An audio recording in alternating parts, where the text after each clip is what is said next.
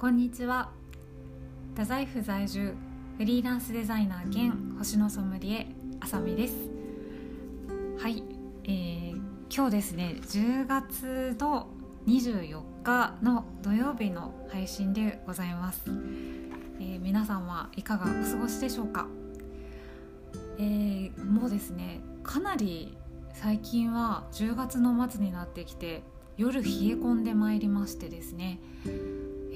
昨日はもう太宰府とかもですね相当夜が寒くてあの薄手のコートではとてもとても外が寒かったのでちょっと厚手のコートを初めてですね今年おろしたようなとっても冷たいあの夜でございました。であの昨日実はですね私近所の太宰府天満宮にあの夜友人と行ってきたんですけれどもあの今実はですね飛龍天神ねぶたというとてもあの面白いライトアップが行われておりましてですね。あのおそらく、まあ、学問の神様なので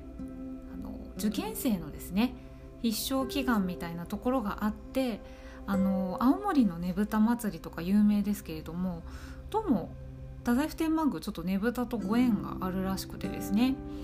あの楼門のところ。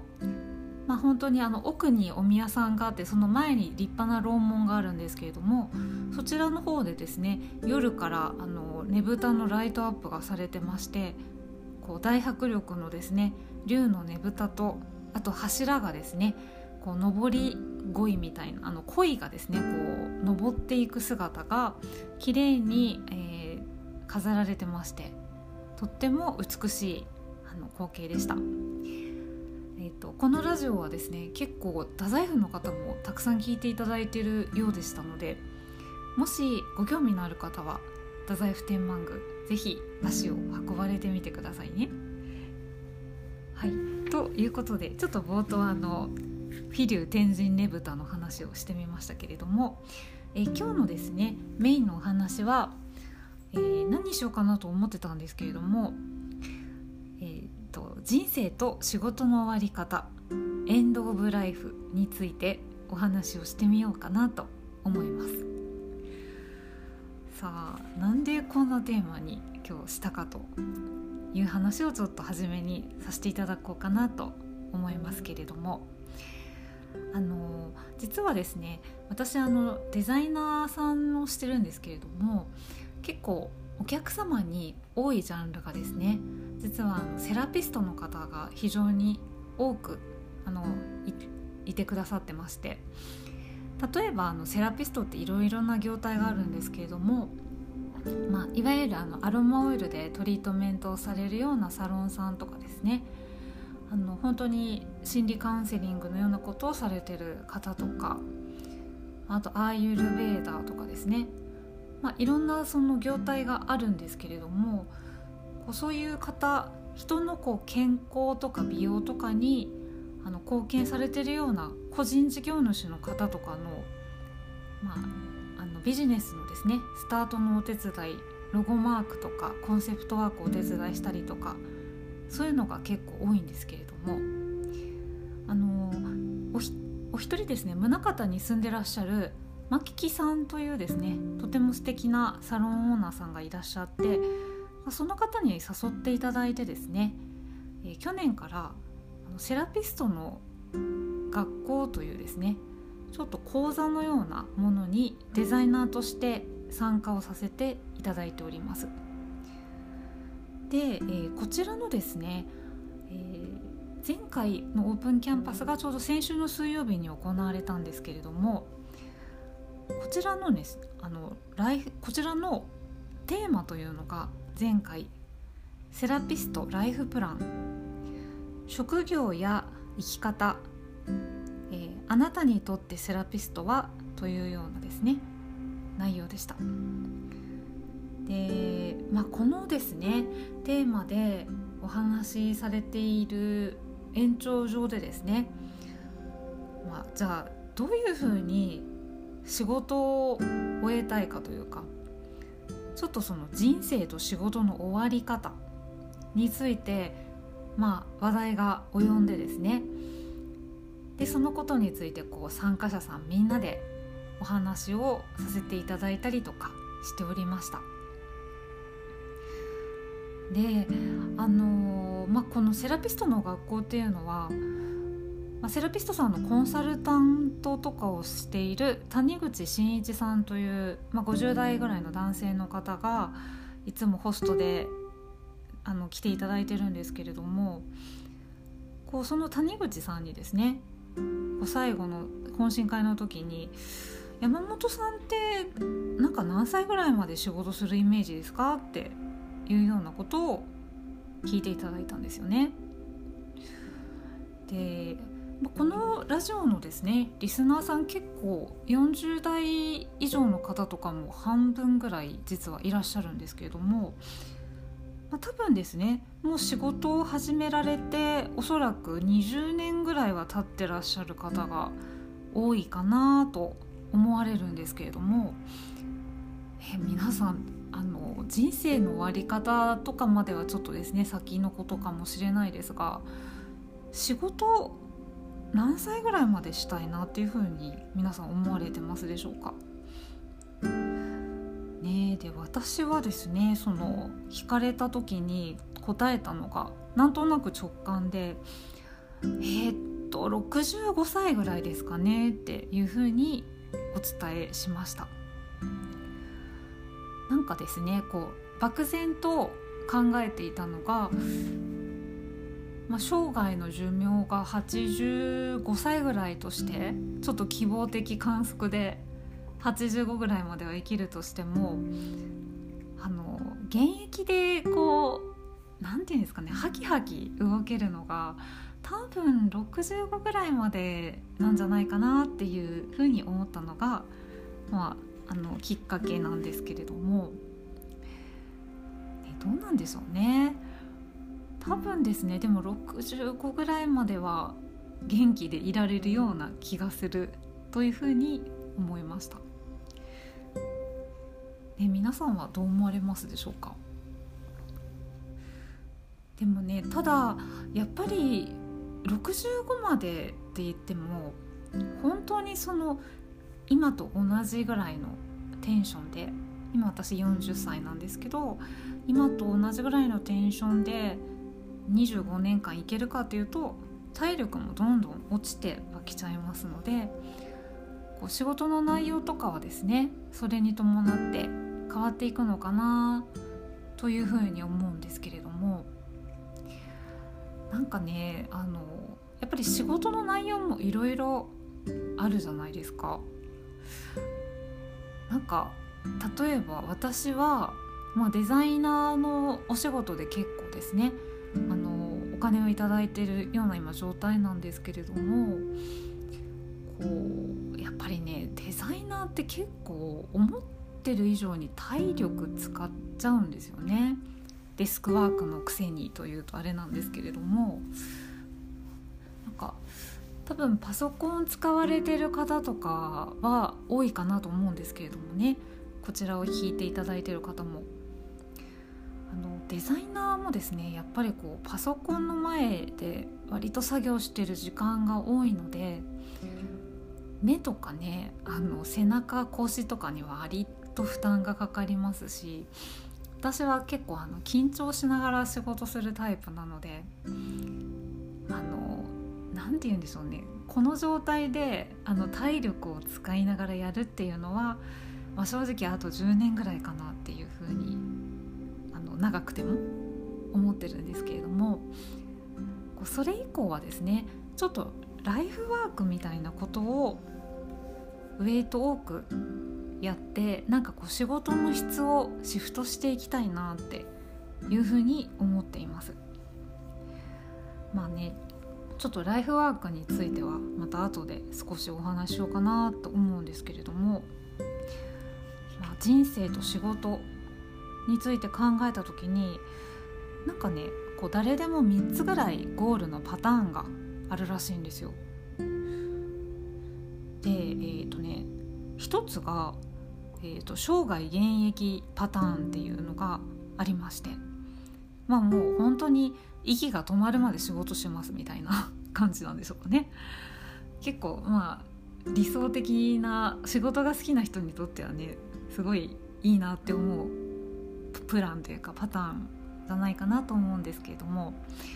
あと2番目があのフェードアウトパターンっていうのがあってまあ多分あの定年退職とかもそのパターンじゃないかなと思うんですが、まあ、もういわゆる仕事人生を終えてちょっと余暇というかですねそういうあの自分の好きなことをやるみたいな生活に入るっていうゴールイメージ。で、えー、最後が継承パターンですね。あの何か自分が今まで培ってきたものを人に伝えるっていうようなパターン。まあ大体この3つぐらいがあるってことなんですけどね。こう皆さんは123のうちどれかなって思われますでしょうか？なんかね私はこう1番目の結構意外に生涯現役で何かアウトプットはし続けるのかなというふうに思うのとなんかねあの3番目の継承するっていうのも結構入ってくるんじゃないかなというふうに予想しています。というのがまあ今までの人生の中で結構デザインとかですねそういういろいろなスキルも学ばせていただいたりとかして、まあ、人にお伝えできることも多少はちょっとあるかなと思いますので何かしらこう人が何かを始めたいと思う時にこういう表現の手段やあの伝達手段というかですねビジュアルの伝達手段があるよみたいなお話とかはできるかなというふうに思うのとあとですね。あのちょっとライフワーク寄りのお仕事としてこう星空のプランニングとかの仕事をしてるんですけれども、まあ、それをもうちょっと膨らませていけたらいいなというふうに思ってまして何かねこう自然のある場所で例えば天体ガイドだけではなくてこう自然のガイドをする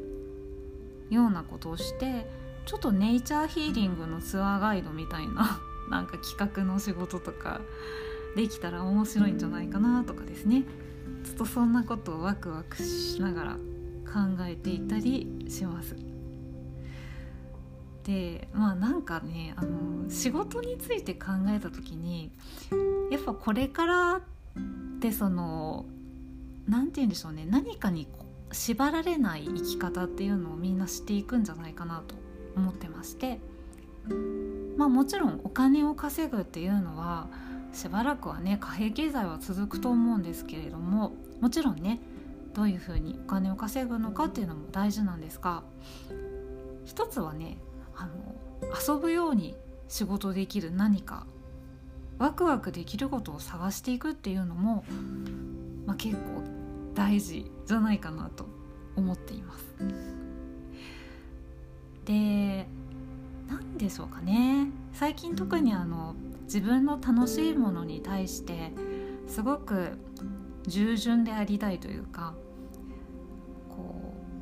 ういろいろあの自分の感性をですね使ってあの世界に触れているんですけれどもなんかね皆さんがこうワクワクできるキーワードって何かありますか？例えばまあ私はですね1番目が、まあ、3つぐらいあるんですけど自然を楽しむっていうのがすごくワクワクできることでしてあと2番目が未知のことを知る。こう結構哲学的なこととか好きなので知らないことを知るっていうですね。探求できた時にちょっとすごく充足感を感じます。あと3番目が結構そのデザイナーの仕事でもよくやってることなんですけどもあの人と話して人の魅力を見つけるっていうのがねすごく好きなんですよね。でこう結構ねいろんな人と話してるとやっぱりその人の中の人間性の光みたいなものがあるんですよ。キラキラした部分があってそれをねすごくあの見つけてあの言葉にしたりするのがねどうも好きみたいなんですよね。そうだからこの、まあ、3つのワクワクできるキーワードを考えるとやっぱりねなんか自然を通してこう人間性の光を広げるみたいなこととかその人がこう世界を広げるようなきっかけになるような仕事をするのがねなんか私にとってはとっても幸福なことなんじゃないかなっていうふうに思っています。だからこれからちょっとねそういうライスワークをしながら65歳ぐらいまでにまあちょっともうちょっともうちょっと早くていいかな？50歳ぐらいまでにライフワークの方にどんどんウェイトをこう移行していくでちょっとまあお金になるような仕組みも考えたりっていうのをしていきたいなっていうふうに思ってますね。なんか皆さんやってみたいこととかありますか？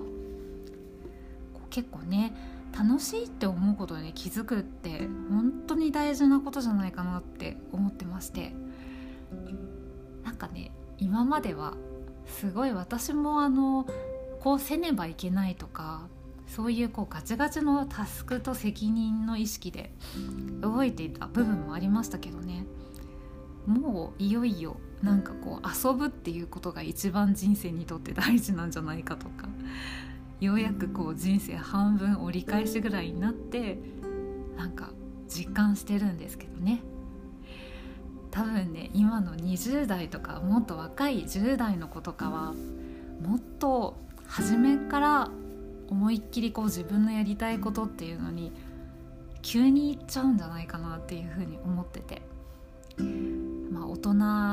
今までね固定概念に縛られていた大人ももっと今から解放されていっていいんじゃないかなっていうふうになんか思いましたね。そうで今日、まあ、人生と仕事の終わり方なんですけれどもあとまあ本当に命を終える時に悔いがなく終わるっていうのが目標ですね。そうあもうやれることやりきったなと思って最後終えたいなと思っています。ということで、えー、今日はあのちょっとですね人生と仕事の終わり方こんな風に終わりたいなっていうゴールイメージって何だろうみたいな話を少しさせていただきました。なんか私もまだぼやっとはしてるんですけれどもちょっと具体的になってきたらまたお話をしてみたいと思います。ということで今日はちょっとワンテーマで、えー、終わらせていただこうかなと思います。さあもうねどんどん11月になってこようとしてましていよいよ年末で寒くなってきますのでどうぞ薄着の方は夜コートを持ってあったかい格好をしてお出かけください。それでは、えー、また来週の土曜日にお会いしましょう。ありがとうございました。お相手はあさみでした。